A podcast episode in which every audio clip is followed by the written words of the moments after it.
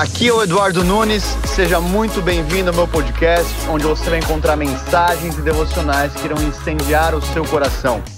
Bom dia, bom dia, estamos começando aqui mais um devocional, mais um God First. 11 horas e 1 minuto aqui em Portugal, 7 horas e 1 minuto no Brasil. Se você está assistindo aí de um outro fuso horário, coloque aqui nos comentários é, e a gente vai prosseguir aqui no nosso estudo é, de Tessalonicenses. A gente vai dar continuidade aqui. Eu vou colocar aqui para quem entrar depois. Hoje a gente vai fazer 1 Tessalonicenses, capítulo 4, versículo 9 até o versículo 12. Então a gente vai focar aqui em alguns versículos essa manhã. É... Bom dia, bom dia, bom dia. Cibele aí da Suíça, bom dia, Cibele. É, bom dia, Tita. Bom dia, Gabriel. Bom dia, Rony. Bom dia, Darby de Muzambinho. Bom dia, Ofélia, minha mãe. Deus te abençoe. Saudades. Bom dia para todos vocês. É...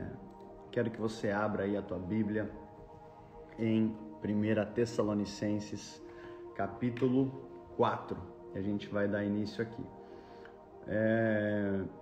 Para quem não estava ontem, a gente falou muito aí do versículo 1 ao 8, quando Paulo ele traz muito alinhamento e ensino em relação à santidade, em relação à purificação, em relação à pureza sexual especialmente Tessalônica, que era uma cidade ali na Macedônia, aquela cultura grega onde se podia tudo, se valia tudo. Então ele começa a trazer é, ensino e alinhamento no tocante à, à pureza sexual. Então a gente viu a importância aqui do cristão não apenas aceitar Jesus como Senhor e Salvador, mas ter uma vida a fim de agradar a Deus. É o que o versículo 1 fala, eu quero recapitular aqui brevemente.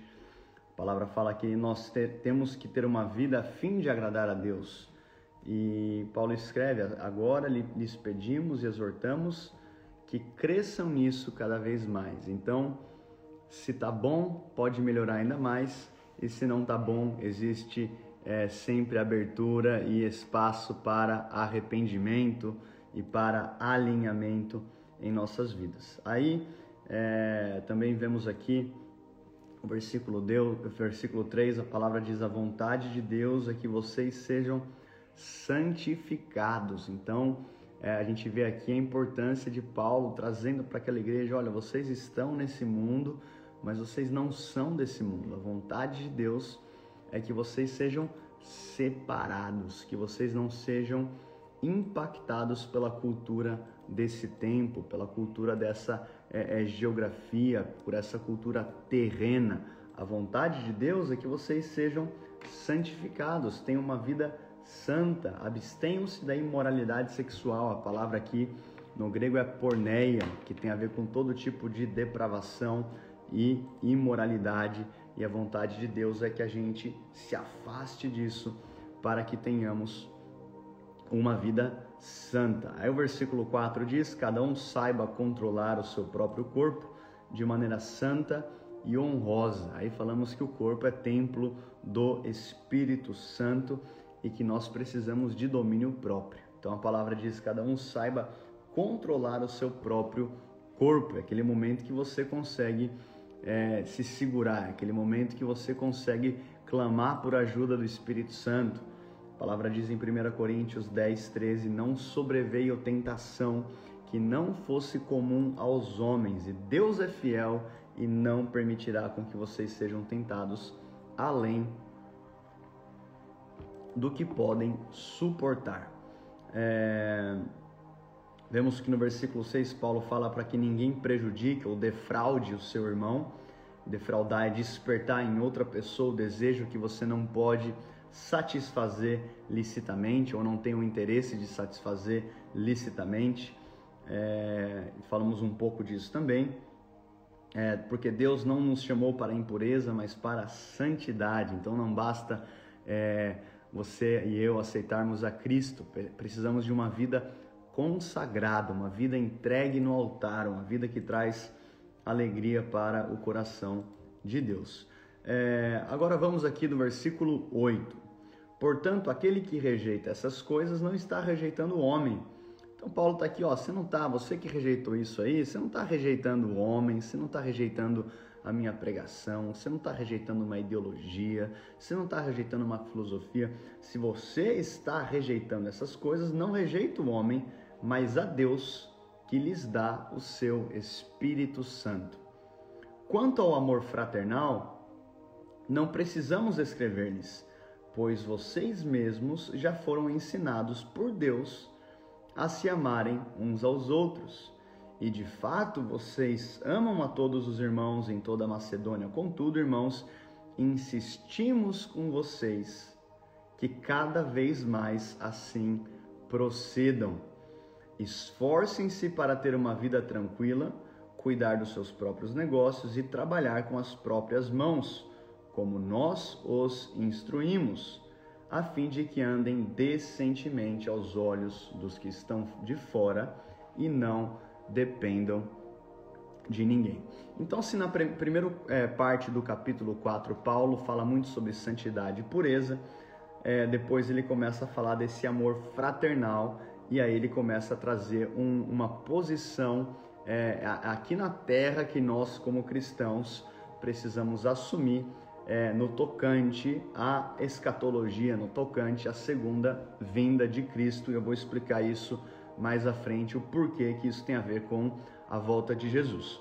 Mas o versículo 9, a palavra fala assim: Quanto ao amor fraternal, não precisamos escrever-lhes pois vocês mesmos já foram ensinados por Deus a se amarem uns aos outros. Então, a primeira coisa que eu vejo aqui nesse versículo 9, você que está escrevendo aí, escreva: o amor fraternal é um dever, não é uma opção, não é uma orientação, não é algo que, ó, Paulo fala, se você sentir, ame, se não sentir, não ame também, faz aquilo que você quiser. O amor é um dever do cristão. Então, se eu estou crescendo em intimidade com Deus, é, é, é, é, obrigatório que a maneira que eu amo o meu próximo também evolua. Não existe uma espiritualidade divorciada de uma vida de amor e compaixão. Agora, esse amor expresso nesse versículo é o amor, é a, eu não tenho a pronúncia, não falo grego, mas eu quero trazer aqui. Existem algumas palavras em grego que expressam o amor. A mais famosa deles é a ágape, né? que é o amor ágape ou agape, que é o amor perfeito, o amor de Deus. Temos também o amor eros, que é o amor que tem a conotação de atração física, que nem sempre é ruim. Você, você que é casado, você tem que ter uma atração física pelo teu cônjuge. Isso é importante. É, é, obviamente que isso tem que ser debaixo das leis de Deus e debaixo é, de uma vida de santidade. Mas esse é o amor eros. Aí tem o amor é, storge, que é um amor familiar. Tem o amor filia, que é o amor de um amigo para um amigo. A palavra empregada por Paulo aqui, em 1 Tessalonicenses 4,9, é o amor a, a Filadélfia, ou, não sei pronunciar exatamente, mas é um amor de irmão para irmão. É como se fosse um amor de irmão de sangue. Então, o que Paulo está falando aqui é, é, é, que eles deveriam se amar, amar uns aos outros com esse amor de irmão de sangue. Aquela, aquele irmão de sangue que fala assim, cara, a tua briga é a minha briga. Aquele irmão que, meu irmão, se o cara brigar na, na, na escola com o meu irmão, primeiro a gente vai é, é, ajudar e depois a gente vai entender o que, que aconteceu. Então, mexeu com ele, mexeu com a minha carne, mexeu com o meu sangue, mexeu com a minha família. Então, Paulo traz essa conotação, esse entendimento que esse amor ele, ele é de um irmão para com um irmão, porque somos todos da mesma família da fé. Aí outra coisa que me chama a atenção nesse versículo, a palavra diz: Pois vocês mesmos já foram ensinados por quem? Por Deus. Foram ensinados por Deus a se amarem uns aos outros. Então é interessante é, é, aprender aqui que você pode se espelhar em pessoas, tem pessoas que te inspiram a amar, tem pessoas que você vai ver, você fala, cara, essa pessoa ama muito. Então, de repente, você vai ver um ministério, sei lá, da Heidi Baker, que é uma mulher que ama de maneira extravagante, você pode ficar inspirado por ela.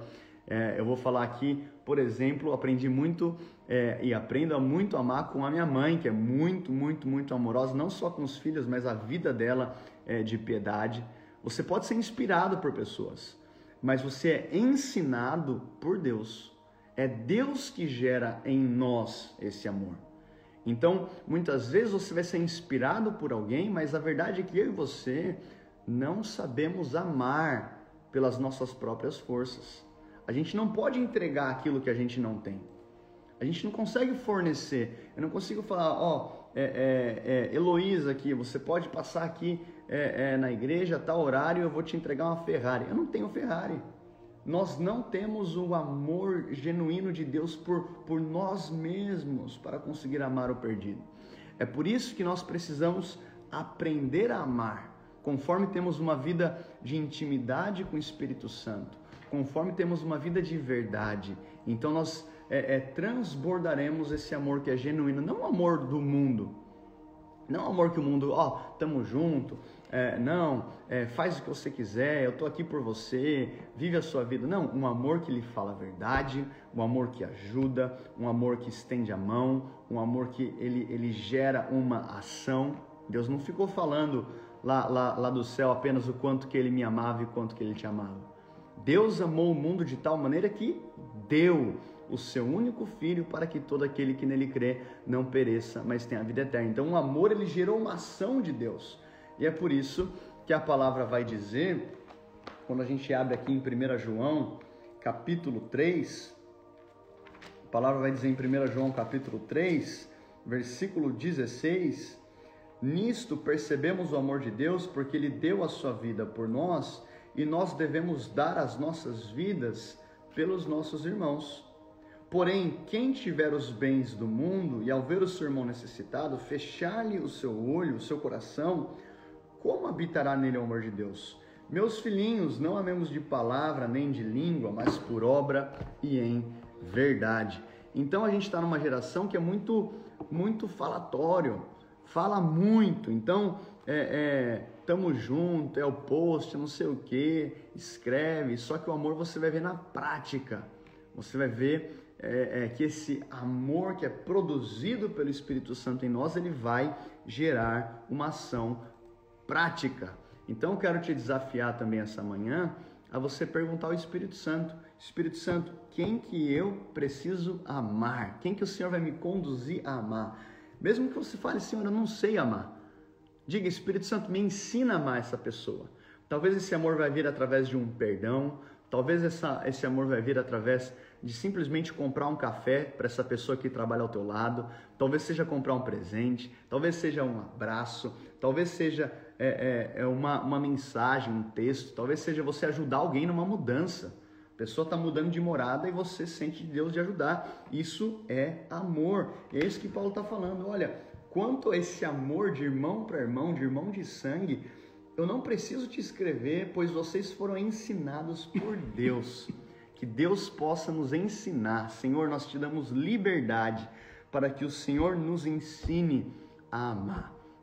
Assim como Jesus amou. A palavra diz em João 13 que os discípulos de Jesus seriam conhecidos pelo amor.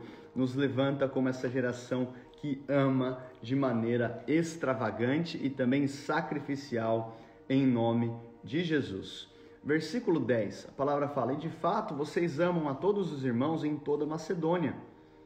Olha que interessante. Então, esse amor fraternal ele deve crescer e a gente vê que esses irmãos de Tessalônica estavam amando irmãos de outras cidades da Macedônia. Você pode perceber que através de Cristo você tem o potencial de amar alguém que você não conhece. Você já passou por isso?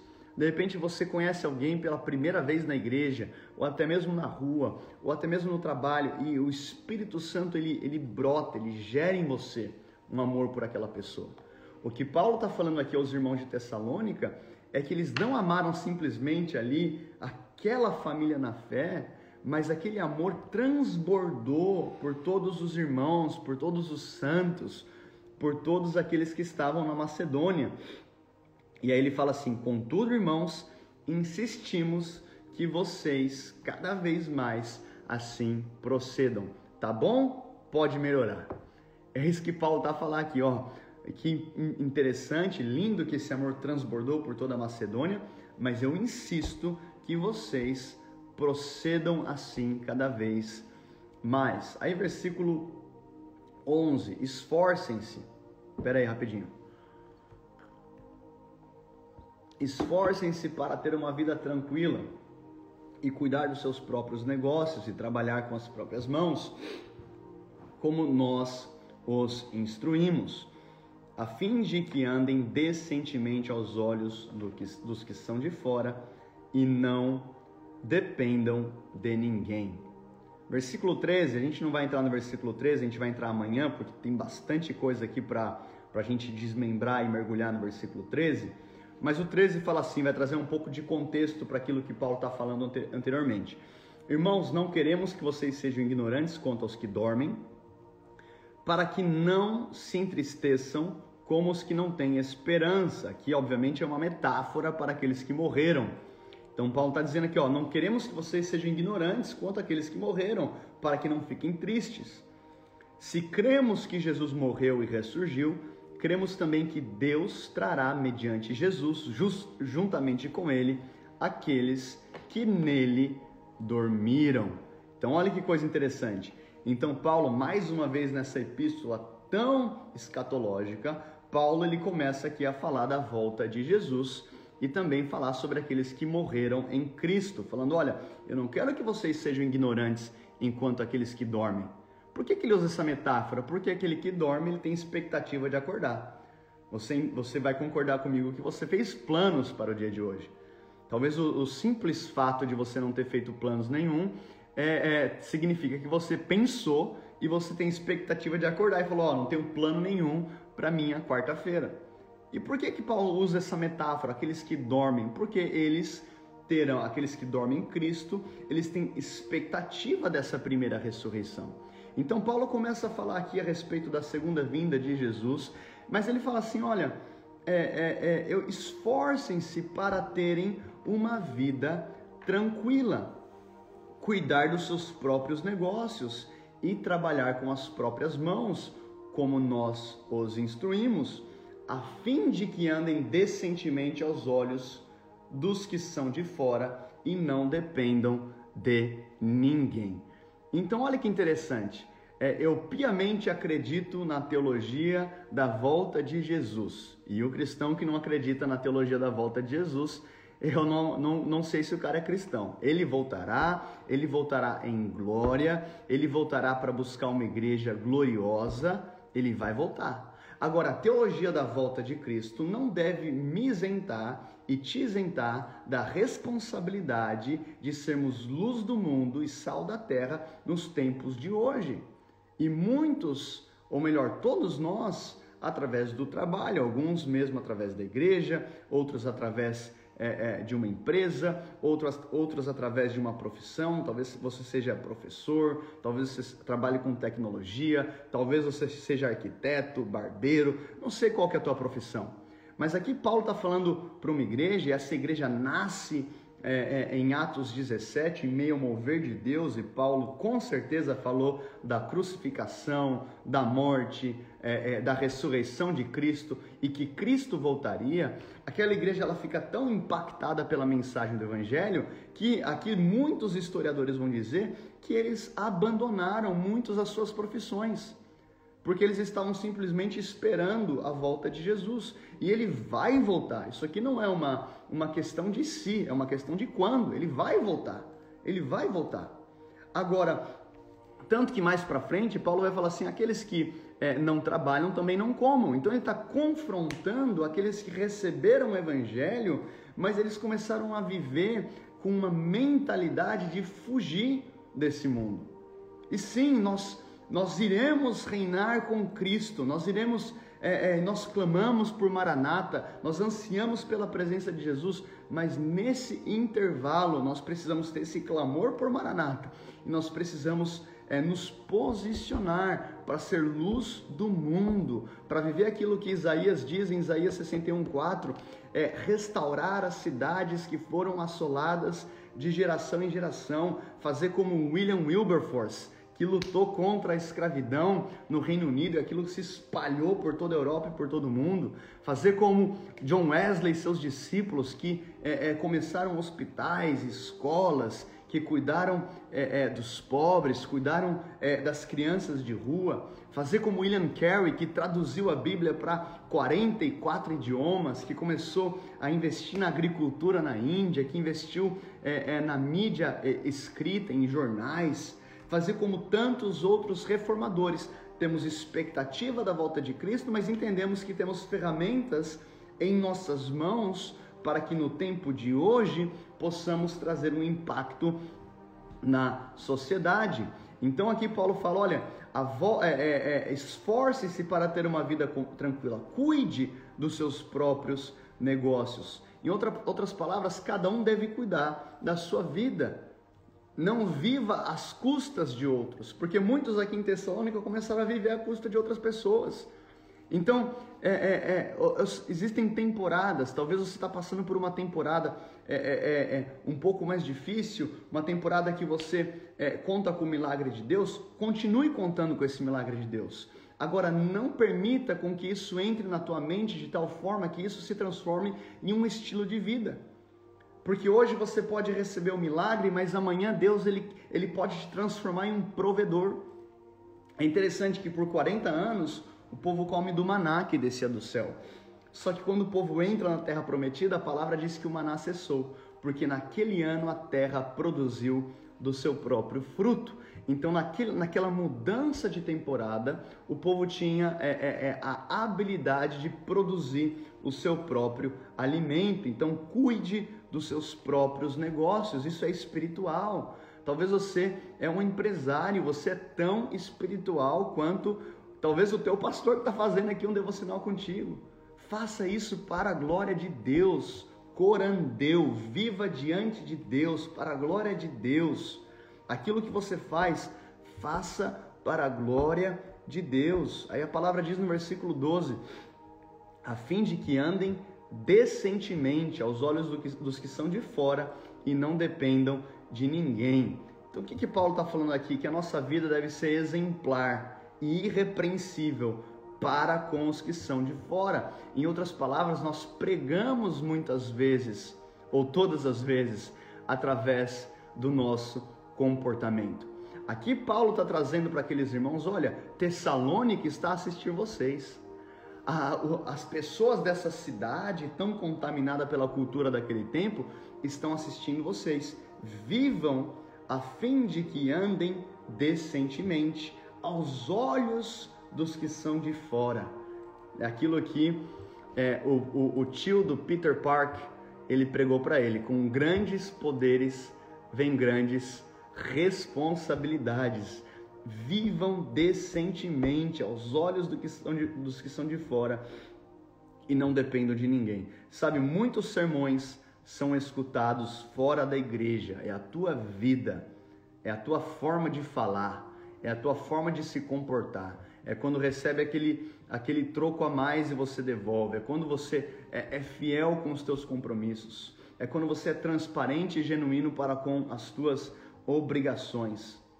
Aqui uma, uma coisa que nós precisamos entender é que muitos escondem é, uma vida, um fracasso é, é, é nos, na profissão atrás de uma máscara de espiritualidade. Então, de repente, a pessoa é, é, ora em línguas, jejua, canta e, e, e cara, é, é reteté para lá e para cá e eu sou completamente a favor disso. As pessoas aqui que me conhecem de perto sabem muito bem, não é verdade, Paulão? É verdade. É verdade, o Paulão está aqui que não me deixa mentir. Mas aqui Paulo está falando: olha, não viva balançando o coqueiro. Talvez você que é de Portugal você não vai entender muito bem essa expressão. Eu vou explicar o que é balançar o coqueiro. É aquele irmão que, que não se movimenta. Outro dia um, um jovem veio falar para mim, pastor, eu queria. É, isso aí foi lá em São Paulo, quando eu ainda era líder do Vox, que era o, o grupo de jovens.